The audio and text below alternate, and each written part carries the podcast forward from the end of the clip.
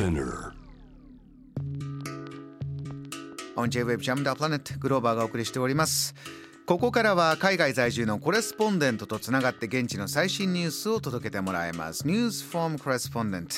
さあ今日はですねデンマークコペンハーゲンにつなぎましょう自動書専門店に勤務され翻訳業もこなす沢広彩さんですよろしくお願いしますよろしくお願いいたします。こんにちは、グローバーさん。沢広さん早速なんですけれども、えー、5本が1冊出るんですよね。沢広さんが、えー、翻訳を手掛けられた5本「ヘウレーカ」というところから出ます。タイトルが「デンマーク発ジェンダーステレオタイプから自由になる子育て多様性と平等を育む10の提案」と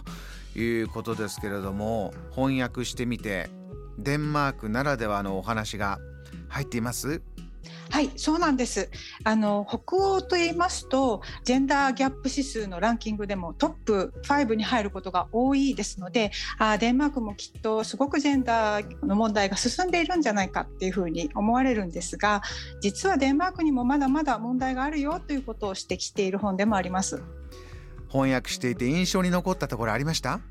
えー、そうですね。私もこちらで暮らして長いんですが普段の生活の中ではワーク・ライフ・バランスも進んでいますし性的マイノリティの方への取り組みも結構進んでいるので問題はないだろうと思っていたんですがこう読んでいくにつれて自分がやっぱり子どもにかけている声なんかでまだまだ無意識にジェンダーギャップを進めてしまうようなことを言っているなっていうことに発見がたくさんありました。うん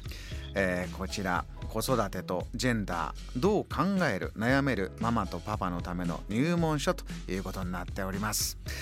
では、えー、そんなデンマークから今日の最新トピック何でしょうか？えー、先ほどちらっと性的マイノリティの方のこともお話ししたんですけれどもデンマークコペンハーゲンでは日曜日までプライドウィークが開催されていました。えー、20日の土曜日にはフライドパレードが行われて、過去最速で2万枚のパレードの参加チケットが完売し当日は約5万人がパレードに参加したと言われています。沢広さんはこう実際目にしたり体験してみていかがでしたか？そうですね。私はあの街中の自動車専門店で働いているので時々あのパパ2人とかママ2人といった家庭の方があのベビーカーを押して入店されることもあるんですが、うん、えー、このプライドウィークの時には観光客の中にもパパ2人ママ2人の家族が来られたりして結構たくさんにぎわっていましたしあとパン屋さんとか本屋さんとかあと公共交通機関なんかでもレインボーフラッグがたくさん掲げられたり新しいお菓子とかそれからマフィンなんかも売られたりしてすごく街中全体でお祝いしている感じが感じられました。あのいろいろな法整備の問題も世界中で一つ一つ進んでるところもあればなかなか進まないところもありますそちらいかがでしょうか？え、デンマークでもまだまだ問題が残っているということで、え、デンマークの国会では、え、日本円で約4億6千万円ほどの予算を立ててさまざまな問題を解決していこうと言っています特にお父さん2人パパ2人の子供を持つ場合にこちらではまだ1人の父親にしか親権が認められていないんですがそれを改善するための法改正案も立てられていましてすでに多くの政党が賛成を表明しています。一歩一歩、えー、こういったところが進んでいきそうとそういった話題です。お写真も送っていただいてますんでリスナーの皆さんぜひジャム・ザ・プラネットの SNS でご覧いただければと思います、えー、街中の雰囲気がね伝わってまいります。では沢広さんもう一つのトピックもお願いします。はい、えー、8月と言いますと日本では子どもたちもまだ夏休み真っ只中かと思いますが、えー、デンマークの8月はもうすでに新学期のシーズンでして、うん、えー、学校がもう始まっているんですね。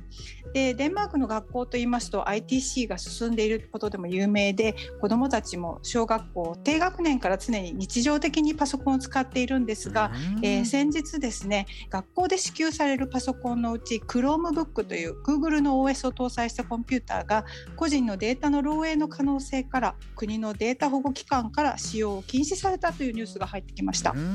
これはお子さんたちのパソコンが狙われたということなんかもそういうことではなくて一般的なこう Chromebook すべてということなんですか？そうなんです。あのやっぱり子どもたちは学校から支給されますとあの学校が終わってからも自分で YouTube を見たりだとかあるいは動画を上げたりとそういったことをするのでそういうプライバシーがもしかしたら Google の方に流れていくんではないかということを国のデータ保護機関が指摘したということなんですね。実際これで普段使っている PC が使えなくなってどういうことになりました？はい、あのもう中学生ぐらいになりますともうすべての授業がウェブ上であの教材が支給されていまして子どもたちも手書きでメモを取るといったことは一切しなくなるんですね。そこまでなんですね。はいですのでもうパソコンが使えない授業ということで急遽学校の方からあのノートと鉛筆が支給されていたようなんですが、ええ、もうメモを取るスピードが追っつかないともう子どもたちがあの 不満を言っているあのインタビューなんかもテレビでやっていましたしそういった姿が逆にとても新鮮でした。あの動画ですっと全部がメモリーできるとかシャッター下ろせばねすぐパッと全部メモができることが当たり前の世代ですね今は。そうですね。本当に手書きに慣れていないのでこちらの子どもたちは。本当にそれが新鮮な光景でした。あの使ってみたら楽しいとかこれはこれで便利とか発見もあったんでしょうかね？そうかもしれませんね。私の娘も今中学3年生の学年なんですが、ええ、あのそんな風にあなたの学校でなったらどうするって聞いてみたんですが、うん、あ意外と楽しいかもねなんて言ってたので、え、またちょっと新しい体験になるんじゃないかと思います。あのかなり電気も使えませんし非常にエコかもしれませんね一周回って。そうですよね。わかりました。デンマークからそんなトピックもご紹介いただきました。その後このデータ漏洩の問題はもうクリアになったんでしょうか？いえまだですねその禁止された自治体は禁止されたままでそれ以外にも約半数の全国の自治体が同じように Chromebook を使用しているので同じような決定を下されないかと今ハラハラしている状態だと聞いています。今まだ現在進行形なんですねこちらは。はい。そうですか。こちらがねあのデータに関しては安全であることを祈っております。わかりました佐弘さん。お忙しい中リポートありがとうございました。ありがとうございましたこの時間はデンマークコペンハーゲン在住のコレスポンデント沢広彩さんにお話を伺いました。JAM The Planet.